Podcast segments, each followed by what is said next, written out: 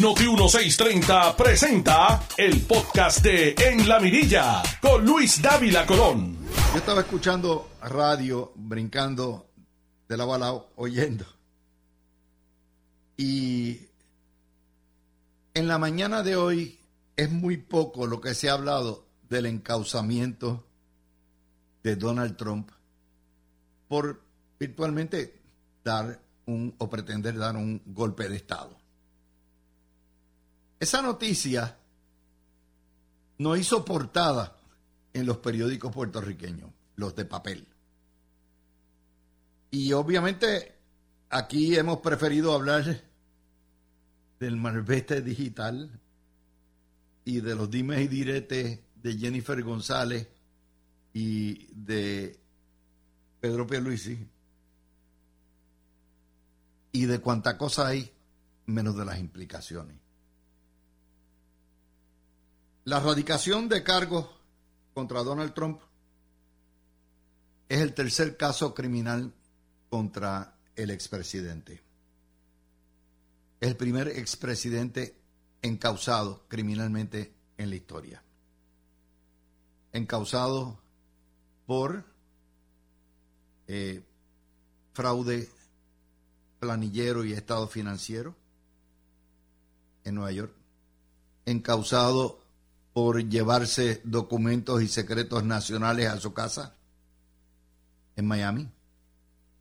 Encausado ahora por pretender dar un golpe de Estado y próximamente será encausado por pedir que le fabricaran eh, 11.400 votos en el estado de Georgia, sin contar las que vienen.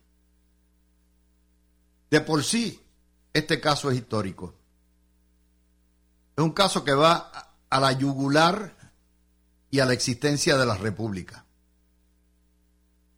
Los que estudiaron leyes saben que hay una serie de casos lapidarios que establecieron la Unión. Entre ellos Marbury versus Madison, 1803 de la Corte Suprema de Estados Unidos, donde el Tribunal Supremo de Estados Unidos dijo, aquí hay un balance de poderes y ustedes en el Congreso pueden legislar y usted en la presidencia puede gobernar, pero quien decide en última instancia si las leyes son constitucionales o no son constitucionales, somos nosotros el Poder Judicial. Eso estableció eh, los pilares de lo que es un gobierno republicano con tres ramas y balance. Posteriormente, después de la guerra civil, el caso famoso de Texas versus White. Después de la guerra civil, eh, prácticamente quedan bajo un estado militar los estados del sur, derrotados por la Confederación, el estado de Texas, que había sido junto al de Florida, estados de eh, rebelde, eh, radica e impugna una serie de cosas, particularmente reclamando su soberanía, y lo lleva al Supremo. Y el Supremo establece el principio fundamental de la unión permanente. Todos han oído por ahí la unión permanente, que si el ELA, eso no lo aplica el ELA. La unión permanente es un concepto de la soberanía nacional americana que se establece en ese caso, donde dice que una vez usted entra a la unión, usted nunca sale. Es indisoluble. Un intento de sacar un Estado fuera de la unión es un atentado contra la soberanía nacional y por lo tanto, como Texas pudo ser rebelde, pero nunca se salió, o sea, nunca pudo salirse porque es imposible, Texas tenía derecho como Estado eh, y a su soberanía y a sus cosas. Ese caso es fundamental. El otro caso fundamental, por supuesto, Board versus Brown of Education, que establece, tumba por primera vez eh, lo que son la, la segregación racial. Son casos lapidarios. Este es un caso lapidario. Y este caso se va a televisar y lo va a ver medio mundo. Olvídese del caso de O.J. Simpson. Esto va a ser un caso a nivel global. ¿Qué radica Jack Smith? cuatro cargos, casi nada. Que Trump y seis co-conspiradores que no han sido acusados todavía, conspiraron para robarse la elección, para interferir con el mandato democrático de las urnas. Conspiraron para obstruir el procedimiento parlamentario y el procedimiento democrático de elección del presidente. Conspiraron para defraudar al pueblo de los Estados Unidos y conspiraron para violar derechos civiles, particularmente derecho al voto de 82 millones de personas que votaron por el presidente Biden. Casi. Hay seis co-conspiradores nombrados no por nombre, sino obviamente están tan descritos que todo el mundo sabe quiénes son, cómplices, compinches, como usted lo quiera dar, que son facilitadores, pero que no han sido acusados y ahorita vamos a explicar por qué.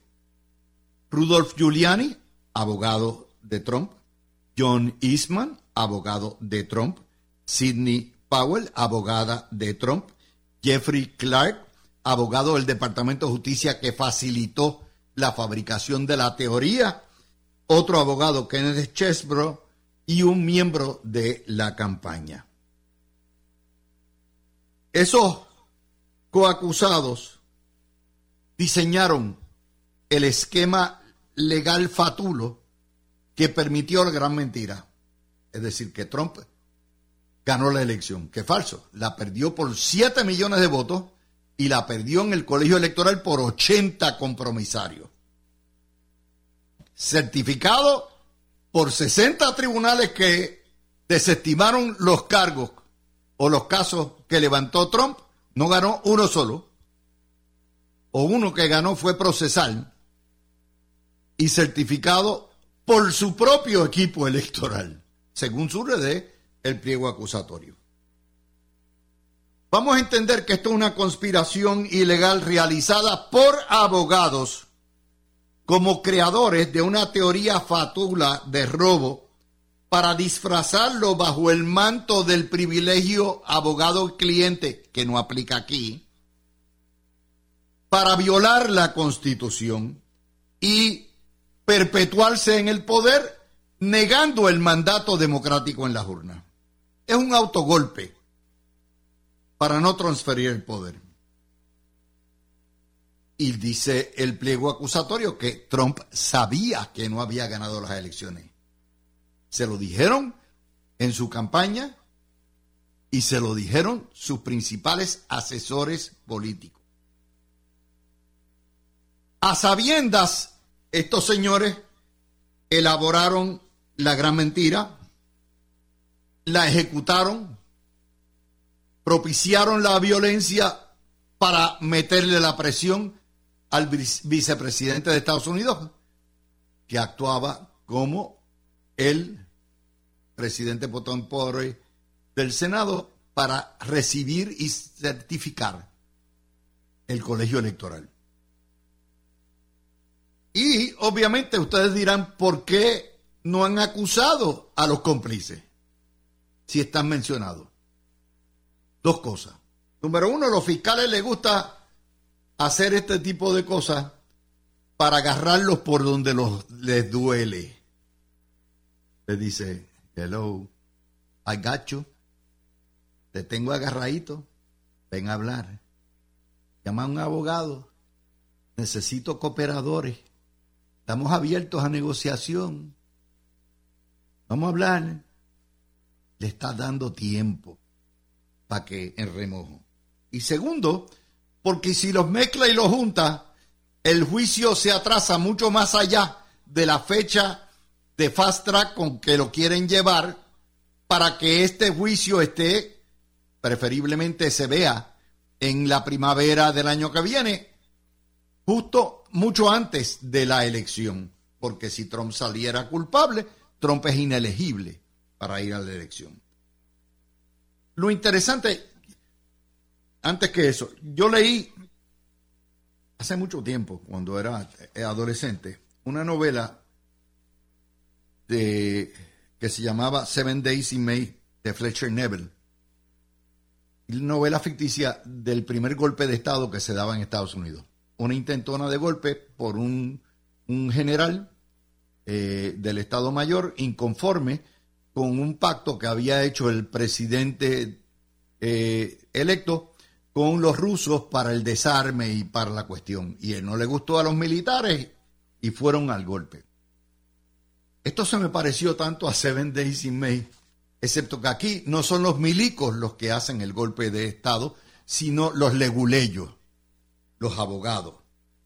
Son cinco abogados. Esto es un golpe fabricado por los abogados.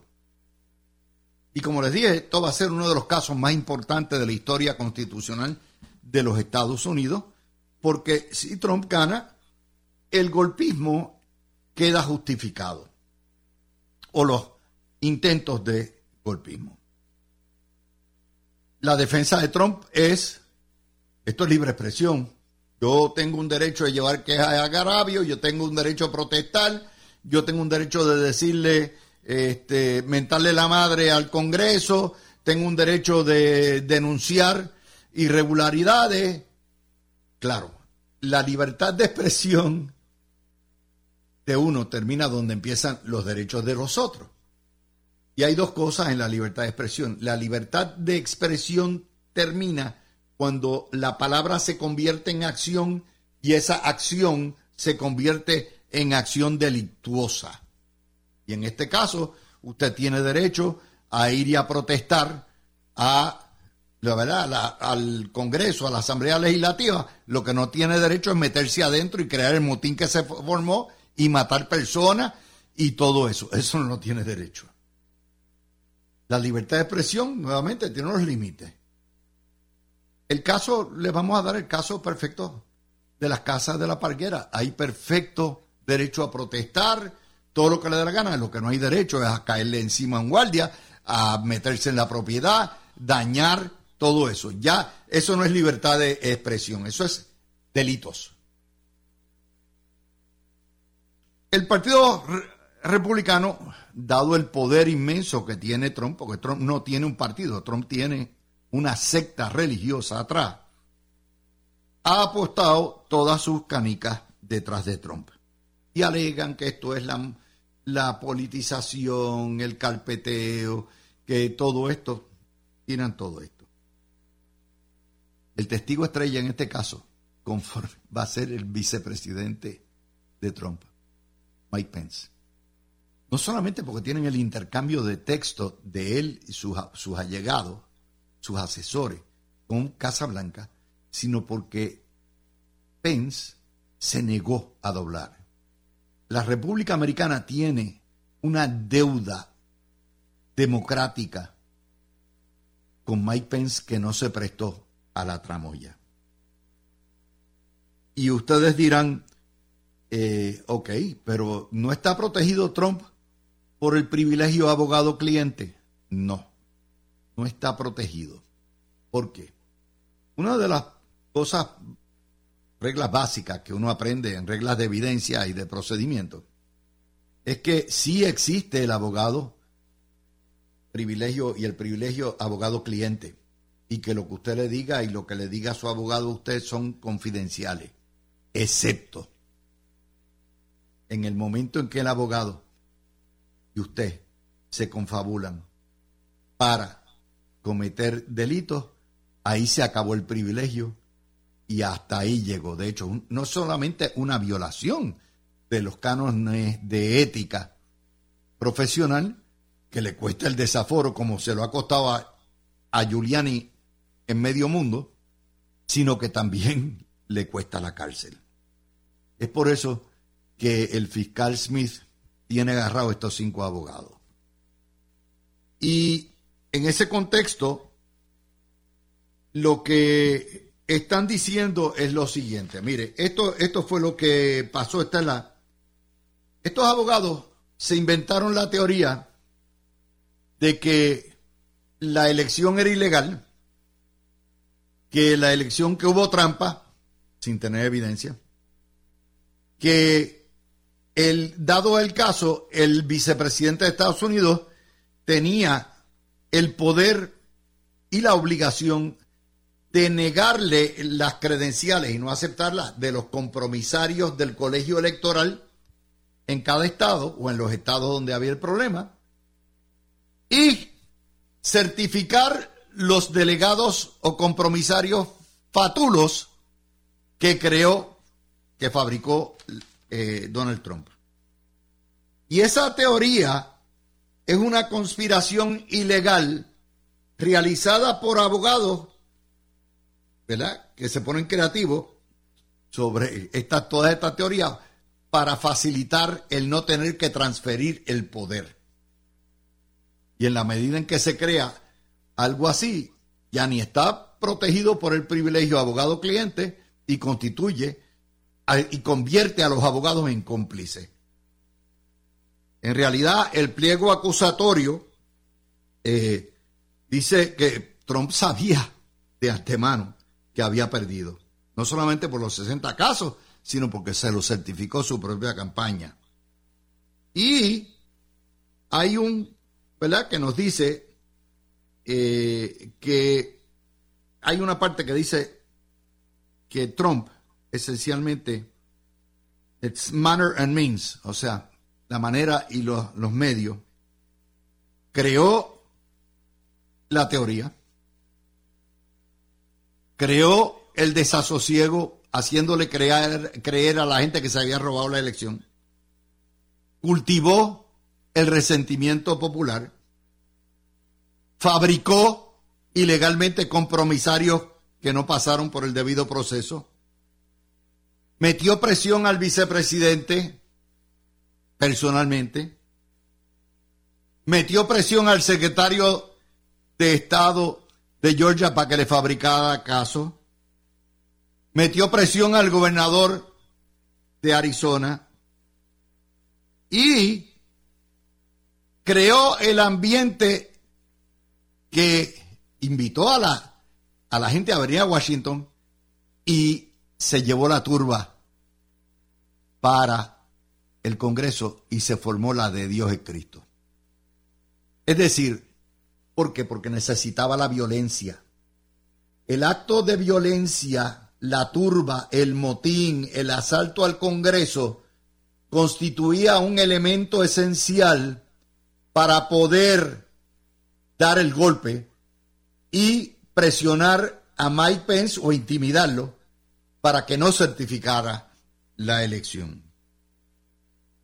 Ese asalto al Congreso era crucial y de hecho hay partes del, del indictment que así lo dicen, que Trump hay una parte grabadito donde dice, esto es lo que produce cuando la gente está indignada y todo lo que la violencia era el elemento.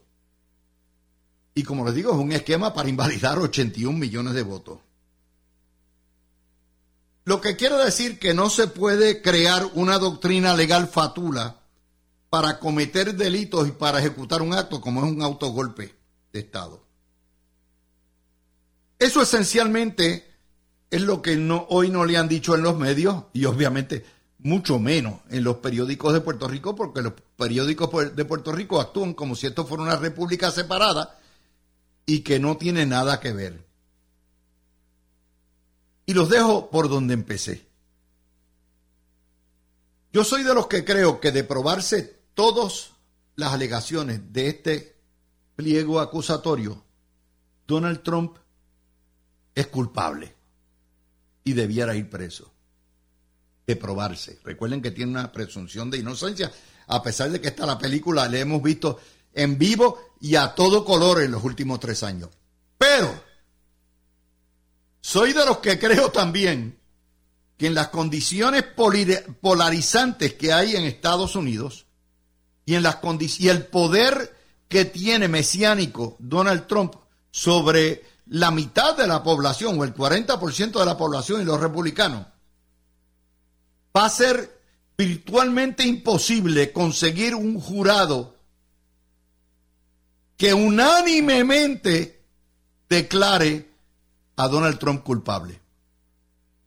En cuyo caso pasa con ficha, se sale con la suya y va a la elección. En las condiciones que está la situación en Estados Unidos es bien difícil que un grupo de 12 ciudadanos, todos coincidan, porque lo que hay detrás de Donald Trump, los seguidores de Donald Trump, son religiosamente. Trump puede matar una vieja en el medio de Pennsylvania Avenue a las 12 de mediodía con las cámaras corriendo y van siempre a justificarlo y a perdonarlo.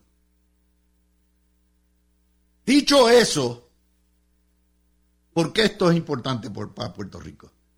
Primero, porque yo soy de los que creo que Trump es esencialmente racista, pero aparte de eso, Trump maltrató a Puerto Rico. Hay unos artículos que en efecto prueban, está documentado que toda la ayuda que nos dio el Congreso después de los huracanes, Trump las atrasó. Y eso fueron tres años de atraso. Y hoy ustedes tienen interrupciones en el sistema eléctrico en gran medida porque no se atendió a tiempo el problema de reestructuración. Y fue Donald Trump. Trump quería hasta intercambiarnos por Groenlandia, pero hay más todavía. Trump es de los que cree que nosotros somos lo que se llama un, eh, uno de los, un país de esos, de M. Ahora imagínense, yo soy de los que creo que Trump puede salir electo, particularmente con un desastre de presidente como el que tenemos Joe Biden, que insiste a los 82 años en correr. Y no hay un solo demócrata que se atreva a parar a Joe Biden, porque el mismo problema que tienen los republicanos con Donald Trump, que están atados a él, lo tienen los demócratas con Joe Biden. Pero eso es otro cuarto de hora. Ahora imagínense que en la guerra esta de los cabritos brincando encima de otro en el PNP, destruye ese partido y salga Juan Dalmau gobernador. ¿Posible? Es posible que veamos un Donald Trump presidente y un Juan Dalmau gobernador. No es probable, pero es posible. Yo me lo puedo imaginar. Con eso cumplimos la misión de cubrir lo que no se cubrió y tenemos un montón de temas hoy sabrosos. Soltaron los colmillos, vienen para encima y el Partido Popular, oiga, es como la changa, no importa, te le puede dar 20 chancletazos a la cucaracha y sigue viva. Regresamos. Tú escuchas el podcast de En la Mirilla con Luis Dávila Colón por Noti1630. Bueno, regresamos con ustedes. Hoy comenzamos con eh, doble panel. Tengo, como todos los miércoles, a Alan a las dos y media y tengo también a Peter que llega sustituyendo a Garriga Picó. Vamos a empezar con Alan. Alan, eh, a mí me ha sorprendido con lo que es la falta de atención de los periódicos puertorriqueños y de la, prensa puertorriqueña en general a este tema del juicio de Donald Trump, que es probablemente el juicio constitucional más importante en, qué sé yo, 100 años, ciento y pico de años, eh, y tiene unas implicaciones para Puerto Rico de ganar Donald Trump, que tiene posibilidades de ganar. ¿A qué tú le atribuyes esto, pues mira, Luis, mira, Luis, primeramente, como siempre, un privilegio, un placer estar contigo en la Merilla 2 y con tu gran audiencia de tu programa y de Noti1 en 30 en todo Puerto Rico. Eh, hiciste hoy varios análisis magistrales, te felicito como siempre. Eh, pues mira, la, muchos medios en Puerto Rico, estos medios que disfrutan del colonialismo y que juegan a la independencia, pues quisieran olvidar todo lo que sucede allá porque para ellos ellos quieren hacer sentir a esta colonia puertorriqueña como si fuera una nación o un país independiente. Inclusive le dicen días por a, nuestros conciudadanos que, que están en otro estado, que son muchos más de los que viven en la isla. Eh, y lo que no quieren es que podamos envolvernos eh, si ellos pudieran tapar todo de la política nacional del Partido Demócrata y Republicano, más allá de hablar algo de los demócratas, que es con los que ellos, eh, algunos de estos medios simpatizan, pero estas noticias de Donald Trump son fundamentales porque tú lo acabas de decir. Eh, la misma preocupación que podrían tener algunos en el Partido Republicano con Donald Trump, con todas estas acusaciones, con lo que está sucediendo, con el futuro del partido de poder volver a la Casa Blanca y, tener un presidente conservador republicano. Lo tienen en el Partido Demócrata porque Joseph Joe Biden se perdió, ya no está, ya no está apto y es la izquierda radical la que maneja y maneja la Casa Blanca y los trabajos que estamos viendo. Por ende, en todo esto que sucede es importante porque como tú dijiste, la realidad es que contra Biden yo también digo y apuesto a que Donald Trump va a ganar nuevamente. No impese a todo esto, tiene números de sobre el 50%, 37% de la base política del Partido Republicano y el otro 37 pudiera en algún momento estar con él. Así que es que tiene números magistrales independientemente de las acusaciones. Y como tú muy bien has explicado siempre, Luis, aquí en nuestra constitución de la gran nación americana, lo único que se necesita para ser presidente es tener más de 35 años y vivir eh, eh, en uno de los estados. Así que la realidad es que independientemente de acusaciones o de cosas, pudiera él continuar en estos esfuerzos y cada día es como la espuma, sube más, crece más, lo siguen más y tiene una masa de, más allá de conservadores o republicanos, de trompistas que lo siguen ciegamente. Yo también en este momento veo que a menos que cambie algo, que en enero es que comienza todo este proceso primarista ahí en la nación, en nuestra nación americana, eh, veo a Donald Trump que si es contra una figura tan débil y ya perdida como la de J.J. Biden, pudiera nuevamente validar y terminar sus cuatro años que le restarían como presidente de la gran nación americana. Peter, eh, yo creo, de nuevo, estoy consciente, no creo que sea probable, pero es altamente posible, mucho más de lo que era hace dos años, que Donald Trump sea presidente. Pero también en la medida en que recrudece y se ensangrienta la primaria del PNP, obviamente las posibilidades de ese partido revalidar van para abajo. Y si eso ocurre ante lo que es la, la, la desaparición del Partido Popular, es posible que con una buena campaña y una buena mogolla, Juan Dalmau salga gobernador a la vez que... Eh, déjame tocar el tema de, Mr. Trump, tire eso. Porque sí, tienes razón, la, la, prensa colonial puertorriqueña simplemente no está poniendo caso a algo que es de las cosas más fundamentales que hay. Eh, es un hito histórico para la nación. Y tienen que entender una cosa, cuando usted va a votar en un estado, ese noviembre 4, 5, 6, el día que, esa primera semana de noviembre, usted no está votando por el presidente usted está votando por una persona que dice, si tú votas por mí, yo voto por Biden. O si votas por mí, yo voto por Trump. Los compromisarios. los electores, the electors. ¿Qué, era lo que estaba, ¿Qué era lo que estaba pasando enero 6 del 21? Que los votos contabilizados de esos electores se iban a contabilizar, los votos de esos electores se iban a contabilizar en el Congreso. ¿Qué pasó ese día? Trump venía ya por semanas pidiendo una manifestación, santo y bueno, y entonces les dice, cojan para el Capitolio. ¿Qué pasó? Nosotros vimos el video, los videos están allí, ahora hay gente intentando, intentando pintar eso como que fue pacífico, no, no fue pacífico. Allí entró gente que irrumpió en el Congreso con el único y solo propósito de detener la elección democrática del que ganó en buena lid. Trump presentó casos en 800 estados, no ganó ni uno. No pudo probar fraude en ni uno. Sin embargo, mandó a esa gente por ir para abajo. ¿Cuánto tiempo se tardó Trump en decir, sálganse del Capitolio? ¿Sabes lo que yo jamás voy a perdonar, Luis? Nuestra nación estuvo en una guerra civil por cinco años, que fue la guerra más sangrienta en la historia de Estados Unidos. Contra gente que era la gente de la esclavitud, del racismo, de traidores. Y uno de esos HDP entró al Capitolio, lo que nunca había pasado en nuestra historia. Entró con la bandera de la Confederación. Eso no solo, jamás lo voy a olvidar, jamás lo voy a perdonar. Y en la medida de que este señor sea responsable, ah, que Jack Smith es un psiquitraque demócrata, sí lo es. Que esto parece persecución, sí lo parece. Y como dice Alan, esto ha tenido el efecto irónico de fortalecer a este señor. ¿Ok? Las encuestas ahora lo ponen a la... Tú dirías, pero ¿cómo puede ser? Lo ponen a la par. Por ahí viene la de Georgia a tratar de decir que el que, él quiso influenciar la elección en Georgia. ¿Ok? Indebidamente. So, no es que quiso, está grabado. Bueno, pues entonces, de lo, que estamos hablando... Los propios republicanos lo grabaron. Estamos hablando de lo más fundamental.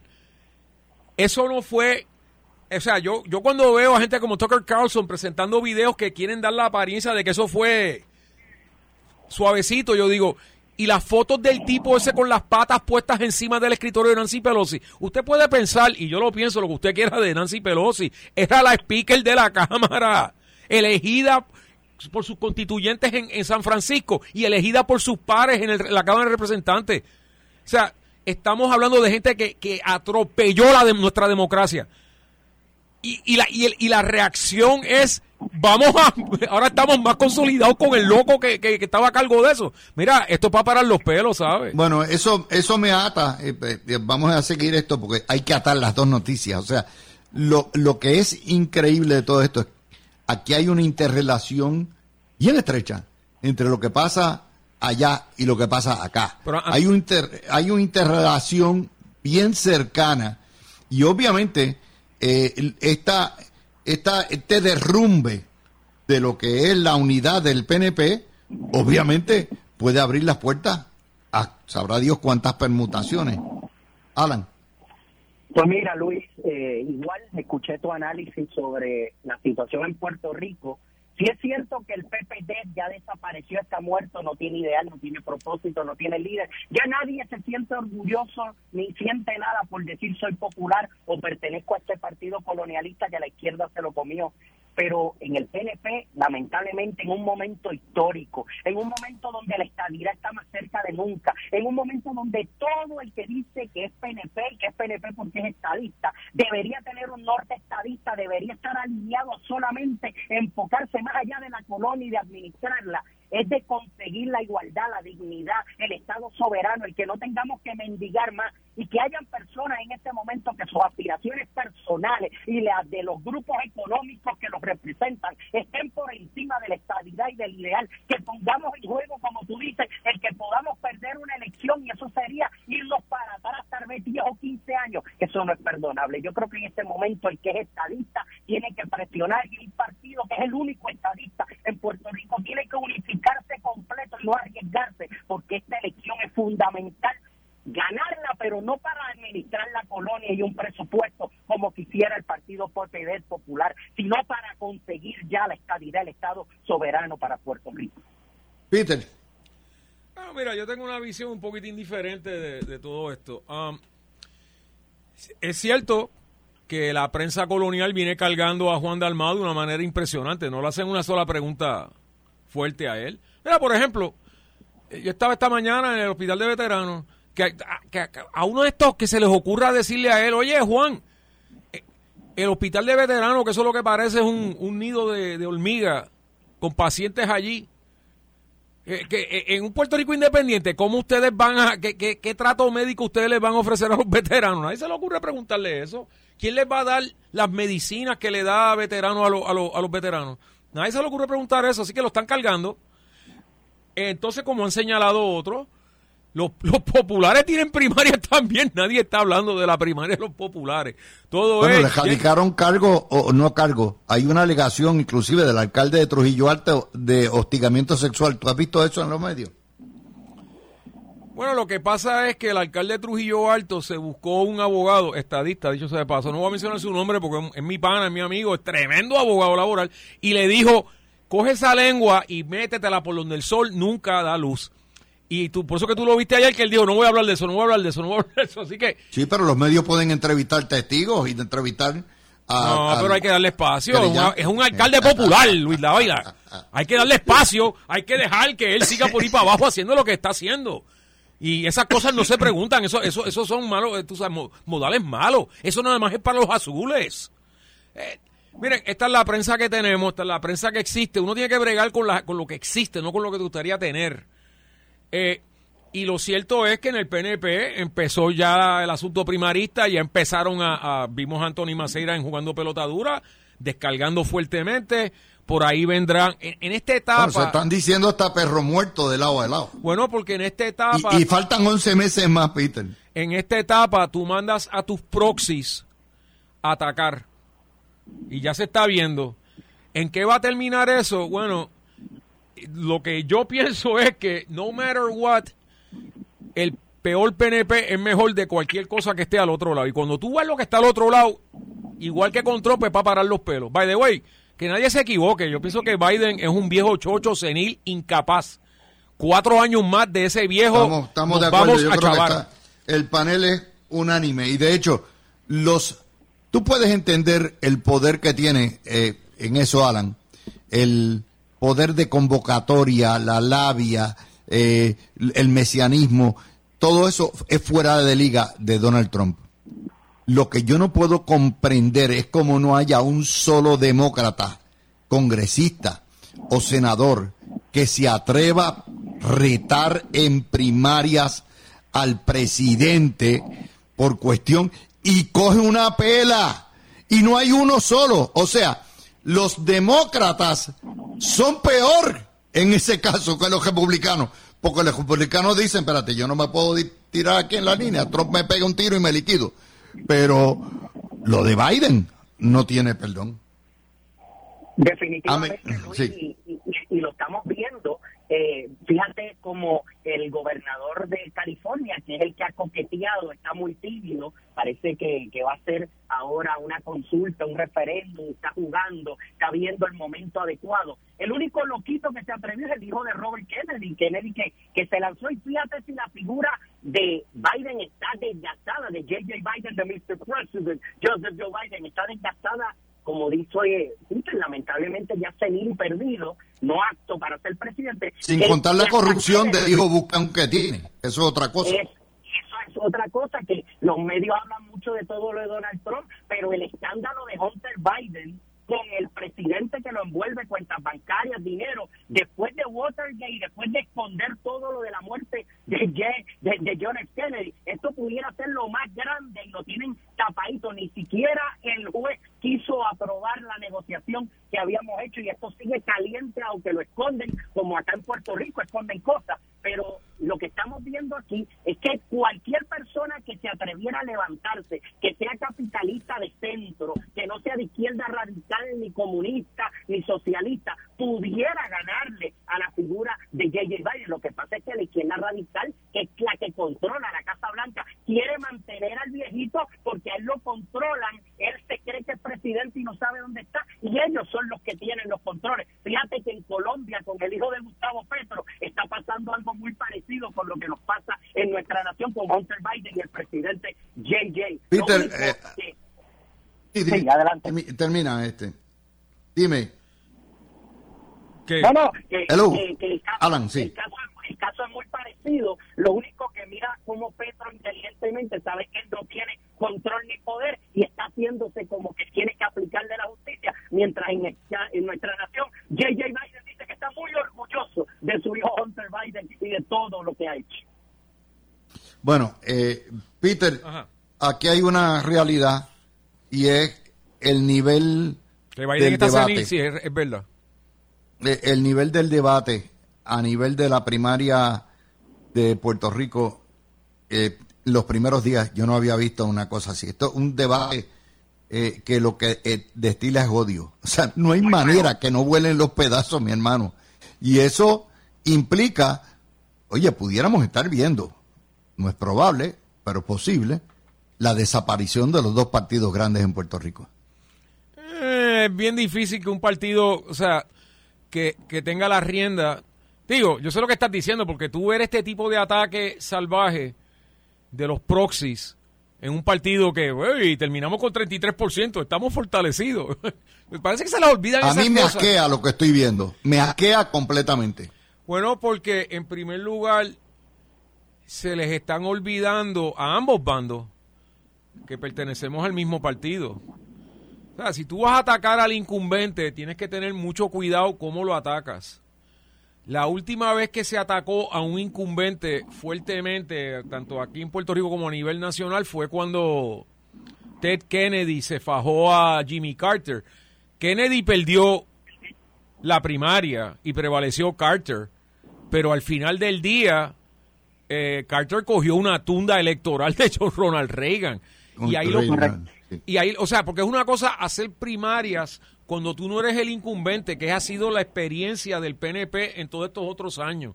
Ahora se está hablando abiertamente de retar al incumbente. ¿Cómo lo vas a retar?